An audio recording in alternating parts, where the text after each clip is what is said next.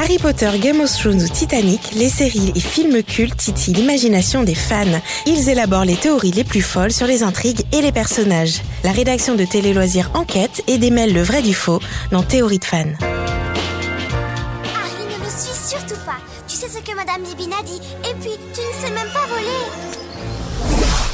Non mais, quel idiot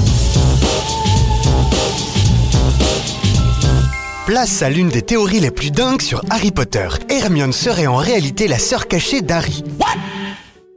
Un lien fraternel en mode Luke et Leia que J.K. Rowling aurait subtilement caché dans ses romans. Maline, elle lançait en 2003, il y a un grand secret au cœur de l'histoire, un grand secret qui, en un sens, explique tout. Une manière bien à elle de mettre de l'huile sur le feu.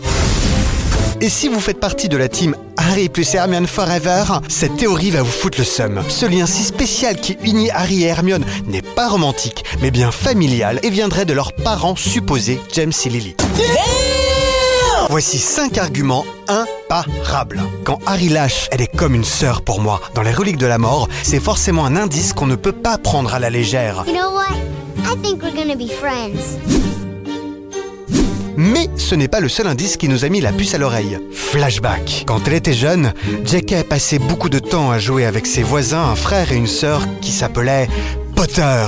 Ta-ta-tan et en préparant le premier tome de la saga, elle a confié vouloir donner à Hermione le nom de Puckle.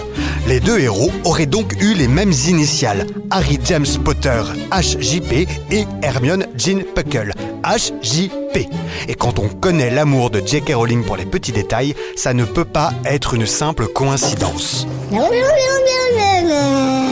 Pour résumer, Hermione est née dix mois avant Harry. Elle serait donc sa grande sœur et aurait été confiée aux Granger avant la naissance d'Harry pour la protéger de Voldemort. Oculus. Alors, si le sang de Lily coule bien dans les veines d'Hermione, c'est logique qu'elle colle toujours au basque d'Harry pour le protéger.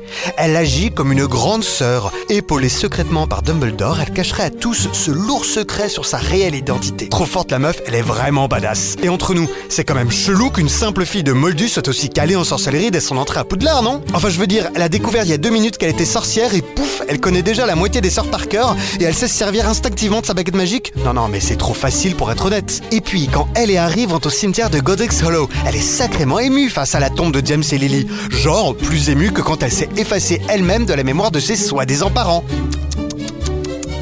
Donc, si on récapitule, Harry voit Hermione comme une sœur et elle le traite comme son petit frère.